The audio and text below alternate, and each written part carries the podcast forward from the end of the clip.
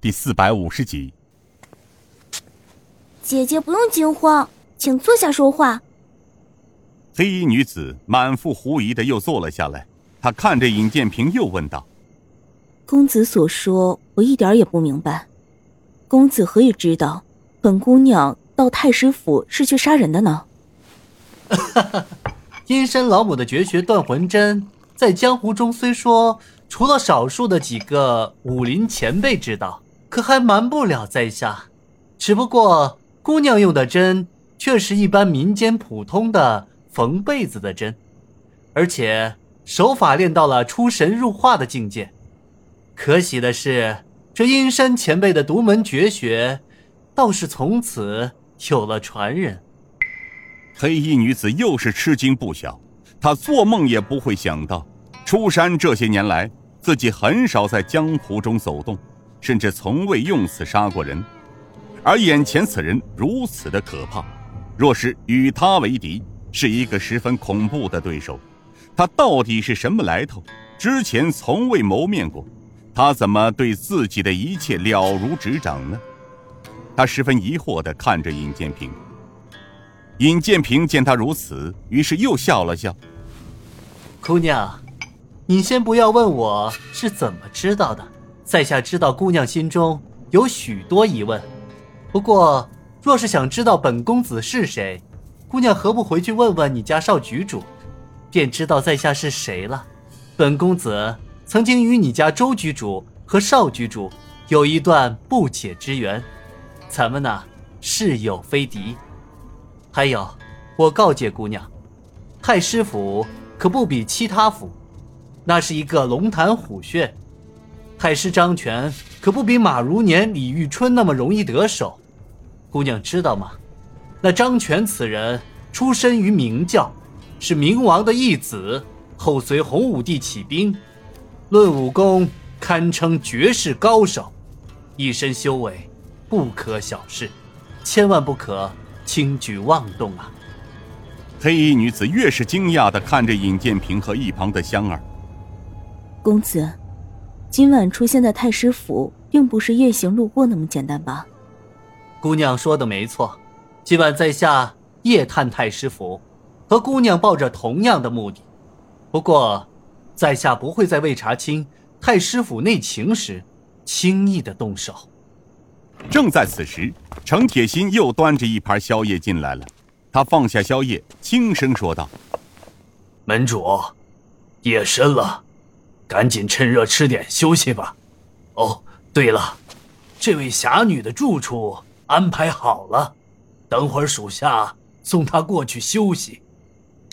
一声门主的称呼，那黑衣姑娘听得内心一震，她一双凤目再次看向尹建平，顿了顿之后，她轻声道：“这位公子，刚才是小妹误会公子了，小妹在这里与公子赔个不是。”哈哈，姑娘勿需多礼。其实啊，并非是从姑娘使用的兵刃和暗器中猜到的。你父亲与在下的生父同朝为官多年，而且咱们小时候还见过。不过目下咱们都不能过早的暴露身份，否则就会打乱计划。周小姐，何不回去等候消息？如果不出意料的话，不出十天，那太师张权。必会恶贯满盈。那姓周的姑娘站起身来道：“公子，原来你与太师张权也有仇。仇深似海，不过，请姑娘相信在下，十日内，在下定会取那老贼首级，告慰那些被他杀害的亡灵。”尹建平说话间，双目中杀气再现。看得黑衣女子内心一颤，心道：“天哪，此人看上去是个文弱书生的样子，杀机一现，真让人害怕呀。”公子说的我相信，不过今晚之事，小妹是有些唐突了。怎奈小妹自父母被害之后，如同公子所说，小妹在阴山老母门下潜心练功十年，今晚的确想冒死与老贼一拼，誓报家仇。然而，之前小妹对老贼的情况一无所知，真的有些唐突了。今晚听公子这么一说，小妹明白了公子的用心。小妹自知不是老贼的对手，承公子的情，小妹便回去再多等几日。若是如公子所言，那老贼一命归西了，小妹便和哥哥他们回老家去。如果十日之后那老贼还活着，小妹只好另寻他法除掉老贼。他回转妙目，看着尹建平。夜深了，小妹不能在此久留，还得回去。多谢公子。香儿笑道：“好姐姐，你尽可放心，平儿哥哥他不会说假话的，那老贼定活不过十天。”周姑娘点头道：“嗯，小妹妹，这个我信。就说今晚吧，你们能在我不知觉间将姐姐带到这里。”功夫自然不弱。好了，姐姐先谢谢你和公子。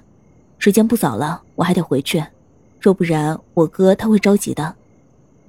他转过身来，向尹建平一抱拳：“公子，大恩不言谢，小妹静候佳音。”姐姐，程伯伯都把宵夜送来了，你吃完再走啊。是啊，这是我特意让程老做的，吃了再走。周姑娘迷人的笑了笑。不了，公子，小妹妹，这位老伯，就此告辞。他说完，转身开门而去。